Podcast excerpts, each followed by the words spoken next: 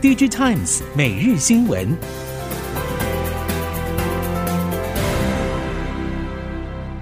听众朋友您好，欢迎收听 DG Times 每日新闻，我是袁长杰，现在为您提供五月四号星期三科技产业的新闻重点。首先带您关心的是，中国风控冲击到各大产业，包括消费、工业、车用都受到影响。中国工信部指出，晶片短缺问题延续，部分国际大厂交期延长到三十周以上，持续抑制了汽车及消费性电子产品的产能。近期，中国汽车产业举办了线上研讨会，提到车用晶片短缺问题在封控之下雪上加霜，其中物流受阻是主要原因。事实上，即使解决封控问题，车用晶片还是会持续短缺。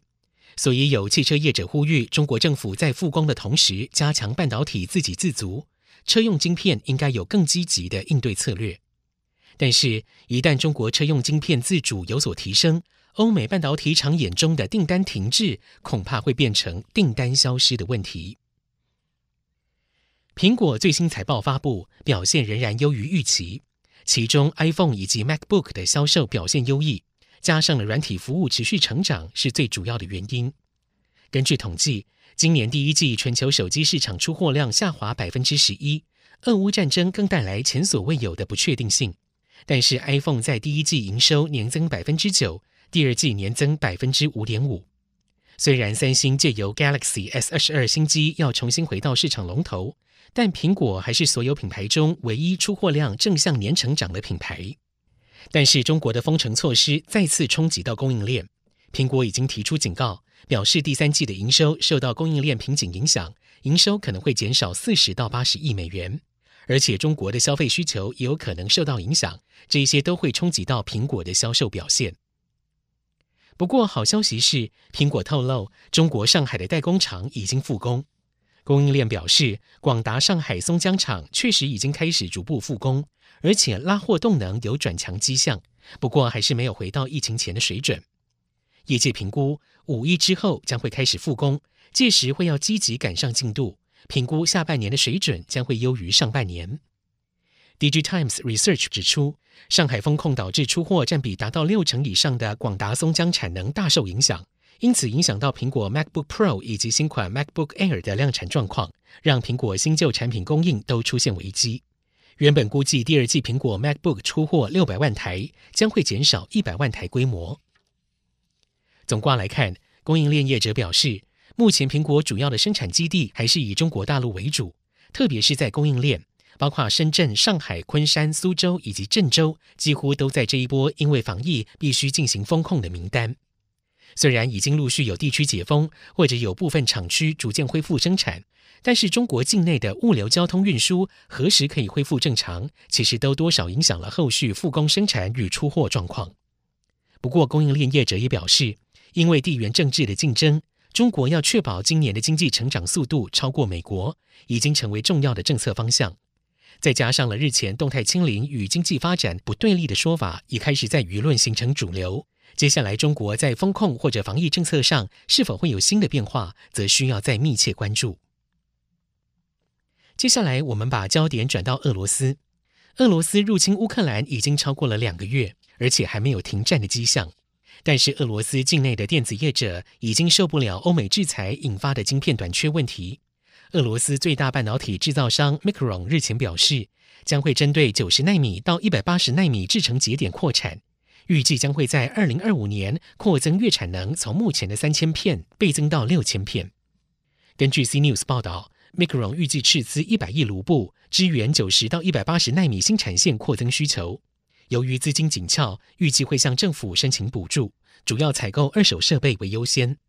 另外，俄罗斯半导体产业还担心光阻剂等关键材料也会受到欧美国家禁运。报道指出，俄罗斯境内正积极开发光阻剂纯化制成，目标以自给自足为主。至于俄乌战争引发的供应链风险，已经是当前国际大厂最在意的威胁。外媒报道，苹果早就决定要分散供应链的风险，在美国投入新一代晶片以及五 G 的相关创新技术。另外，也在马来西亚、泰国和越南等东南亚地区布局，推动供应链转移。现在各界关注的是，俄国在国际制裁下，战争还能持续多久？国发会主委龚明鑫指出，欧洲和国际上对于俄罗斯的依赖主要是天然气和能源。过了五六月之后，需求减少，俄罗斯就会承受更大的压力。陆委会曾经邀请学者专家讨论，有学者分析，俄乌战事是俄方长期势力扩张之举，但是低估了情势发展，最后以谈判解决的可能性比较高。未来有可能会形成美中俄新战略三角，走向新冷战。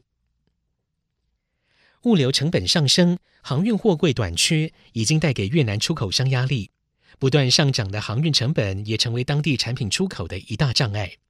外媒报道，目前从越南胡志明市卡莱港运到美国的每一个木制品货柜，出口商必须支付高达二点五万美元的费用。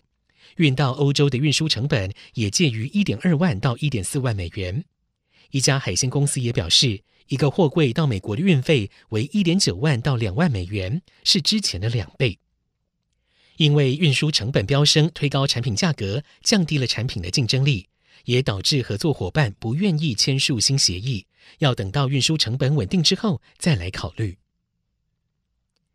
接下来我们看到的是电动车的生产。以往汽车制造商习惯采用冲压技术生产车身零件，直到特斯拉的 Model Y 一举采用压铸一体技术，将原本使用超过七十个零件的车体底盘一口气简化为一个。其他车厂也有意跟进，